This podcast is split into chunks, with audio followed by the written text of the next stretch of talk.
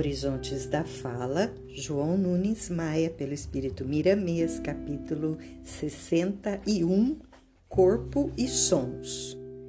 Desde o cinetismo interatômico aos elétrons e ao átomo, aos órgãos e ao próprio complexo físico, existe uma microsinfonia, orquestração divina em relação ao universo. Os sons do corpo têm profunda analogia com as ideias e pensamentos, porque a alma é comandante da veste terrena que recebeu por misericórdia das mãos da vida. Assim, é de se crer que tocamos a música que nos cabe por evolução na escala que pertencemos na ascensão espiritual.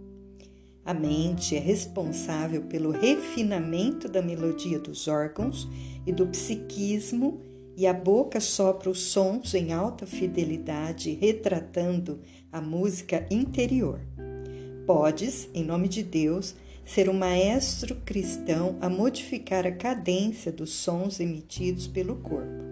Alcançando as primeiras letras da harmonia universal, o teu próprio coração começa a solfejar um sentido diferente de sons na intimidade do teu mundo misterioso, como prece ao Criador de todas as coisas.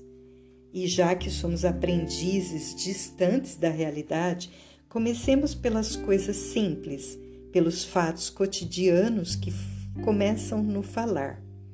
Vê o que falas aos teus familiares ao amanhecer do dia a tua disposição em enfrentar os problemas cotidianos e se já te libertaste daquela pequena indisposição de tristeza que te assoma fazê-los mais felizes, com o exemplo de não reclamar, de conversar com alegria, de desprendimento, de dar sem esperar dádiva, de não sentir inveja, de orar pelos outros, de ver o bem-estar do teu amigo e nada desejar que não for teu, para que no amanhã esses pequenos esforços se agigantem, abrindo caminhos para outros maiores e assim sucessivamente, até a libertação desejada. Tu sabias que os minerais têm a sua própria música? Sabias que os animais também fazem parte da grande orquestração de Deus? Pois essa é uma realidade. O homem está em fase de aprimoramento e esse trabalho depende muito da disposição de melhorar. E é com essa intenção que te escrevemos com todo o amor, para que juntos possamos nos educar, apropriando-nos da disciplina, para que a nossa boca, seja da mente ou do corpo, possa transmitir palavras que dignifiquem a própria vida.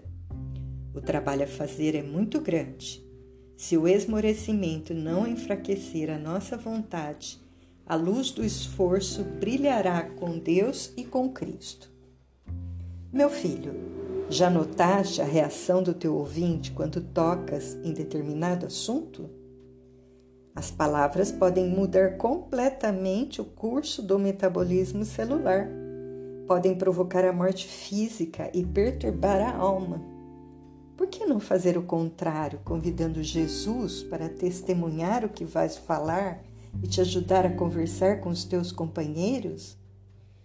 Para que tenhas assunto de sobra nas tuas conversações, podes recorrer aos livros de alta moral, livros espiritualistas que te ensinam e te mostram os caminhos da educação e do respeito para com os semelhantes.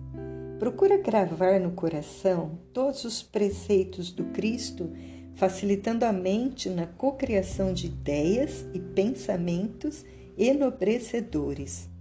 Coloca tua boca na escala das bocas de luz que iluminam todos os caminhos por onde passam em busca de Deus, canalizando os sons que o corpo achar conveniente descarregar pela boca, transformando-os em harmonia compensadora que estabelece a paz nas criaturas e vida em quem canta.